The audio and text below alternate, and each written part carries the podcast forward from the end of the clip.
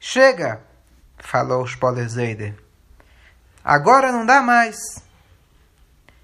Os alunos do Spolezeide moravam em pequenos hotéis ou casinhas que pertenciam ao Poretz, ao senhor feudal na Polônia. E ele alugava para esses, esses e eles tinham que pagar para ele toda vez. Mas esse Poretz, ele sempre tentava fazer problemas para os Yehudim. Cada vez ele queria mais dinheiro, e os Yehudim não tinham como pagar. E mais ainda, ele fazia os Yehudim, aqueles que não conseguiam pagar, tinham que cantar e dançar na frente de todos os amigos do, do Poretz, enquanto eles tomavam e bebiam vodka, e aí eles ficavam rindo daqueles Yehudim. Ele ainda tentou, o Poretz, fazer com que os Yehudim abrissem os, os, seus, os seus bares no Shabat. Imagina os Yehudim terem que trabalhar no Shabat. Mas agora o decreto era pior ainda. Ele fez um decreto que todos os em cada, em cada casa, em todos os prédios, em todos os hotéis que eram da cidade dele, as pessoas iam ter que pendurar uma foto, um desenho daquela pessoa que a gente nem fala o nome, que é, é o, uma voidesore, que uma idolatria dos dos goim. Os anos passaram. É, ao longo dos anos, é, quando que os Yudim, eles tinham, é, eles viajavam para Spole, eles sempre pediam brachá para o Rebbe, para o Rebbe ajudar eles, se, eles, eles não terem problemas com esse Poretz. Mas agora, isso era muito, muito ruim. Imagina, eles iam ter que pendurar um desenho de avó da Zará de idolatria na casa deles. Então, eles se juntaram para falar com os Podezeide e, é, e pedir uma brachá para ele.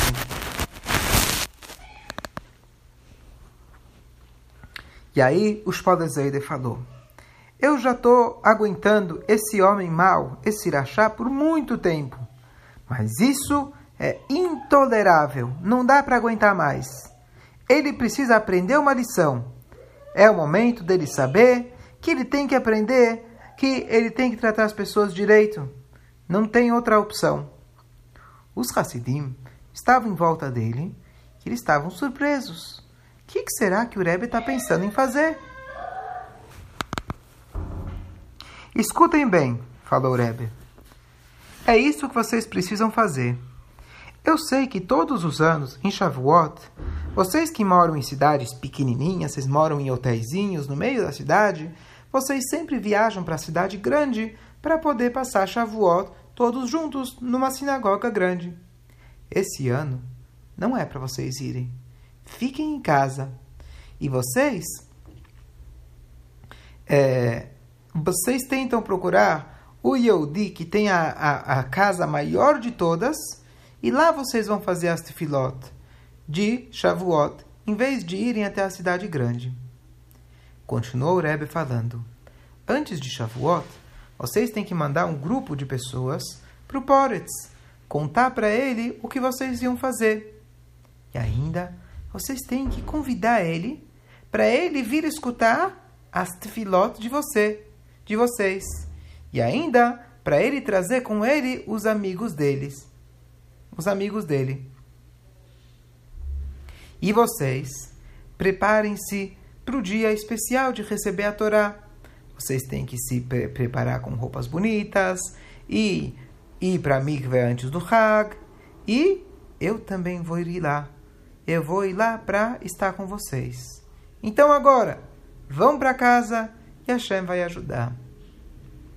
As pessoas, os Hassidim que estavam escutando, ficaram muito surpresos. Uau! O que, será que vai acontecer? Então, Assim que eles saíram do quarto do Rebbe, correram para casa para poder fazer o que o Rebbe tinha pedido. Esses homens, esses Yudim, que foram convidar o Poretz, eles viram que o Poretz recebeu eles muito bem. Uau! Eles falaram. Ele não é uma pessoa boa. Por que será que ele recebeu a gente bem? E ele falou assim: Claro que eu vou na festa de vocês. Com certeza. Eu já escutei que os judeus eles fazem rezas bonitas. Então, eu acho que é, deve ser uma coisa engraçada para eu e meus amigos irem assistir, uma coisa legal. Então, fica tranquilo. Eu, eu vou lá assistir vocês na festa de vocês. Podem ir embora.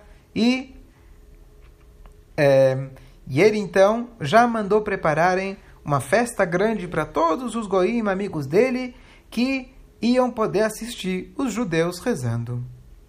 E ele logo mandou, e ele, ele, ele logo mandou um convite para todos os amigos, e ele falou: vai ter uma surpresa muito especial. O Spaldezede, na véspera de Shavuot, ele chegou lá bem cedo, com mais um monte de alunos junto, junto com ele. Eles logo perceberam que naquela cidadezinha não ia ter espaço para todo mundo.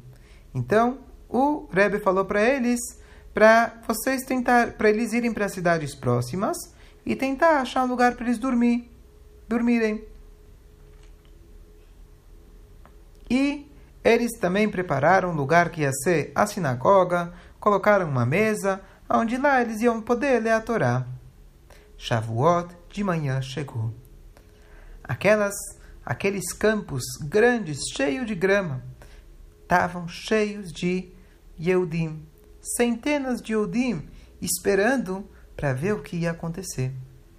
Um grande número de duques, amigos do rei, pessoas importantes, pessoas ricas, pessoas de muito respeito, eles também estavam esperando para poder ver o que, que ia acontecer Afinal, Poretz falou que ia ter uma surpresa. Naquela hora, o Rebbe chegou para ler na Torá, para fazer a tefilá. E os Yodim começaram a fazer tefilá junto com ele.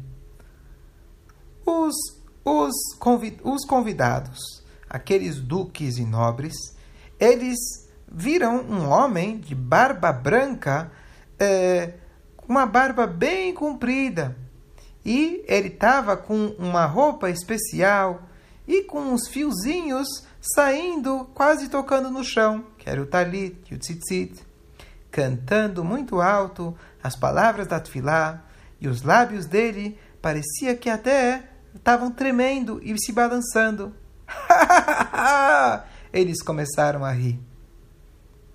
Mas quando ele chegou na parte de Shema Israel, e ele falou: Shema Israel, Hashem Eloqueinu, Hashem Echad. Eles pararam de rir. Parecia como se fosse que um leão tinha feito aquele barulho, ah! tinha rugido. E eles sentiram muito, muito medo. Eles tentaram fingir que não estavam com medo. Sabe quando finge que está que tá sorrindo? Eles fizeram um sorriso. Como que eles podiam ficar com medo de um velho de barba branca judeu? Mas eles viram que ele, a voz dele estava muito forte. E aí, o, até que chegou o momento que o Spodezeide parou e ficou em silêncio. Depois, eles fizeram Amidá e fizeram Halel, as partes de cantar na Tfilá, e fizeram uma tefilá especial que se chama Akdamut, que são, na verdade, músicas para Hashem que a gente agradece e que a gente ganhou a Torá. A alegria era muito grande. Então, chegou a hora que eles pegaram a Torá. O Rebbe falou, mostrou para eles onde que eles tinham que ler na Torá, que é na parte que lê os Dez Mandamentos, a Sereta de Brot. E aí o Rebbe ficou olhando para todas as pessoas que estavam em volta. Pelo jeito, ele estava procurando para alguém. Finalmente, ele achou. Ele olhou uma pessoa com uma, com uma, com uma cara muito importante que ninguém, pelo jeito, conhecia. E aí, ele chamou ele para ser o Balcorê. ele chamou esse Yehudi para ele ler a Torá. Todo mundo ficou surpreso. Mas que bom que ele chamou esse Yehudi. O jeito que ele cantou era muito bonito. Ele tinha uma voz forte e muito bonita. Quando chegou a hora de ler os Dez Mandamentos, de repente, o, o, os, uh, de repente, o, o céu começou a ficar escuro e começou trovões e raios. E todo mundo começou a ficar com medo. A voz do Balcoré, que estava lendo na Torá, se levantou o volume cada vez mais alto e ele falou: Anohi Hashem Elokecha. Eu sou Hashem que tirou vocês de Mitzrayim. Esse é o primeiro dos dez mandamentos. Um Yehudi, ele estava do lado do Poretz e ele ia traduzindo para o Poretz cada palavra que ele estava que os Yehudim estava lendo na Torá. Mas é,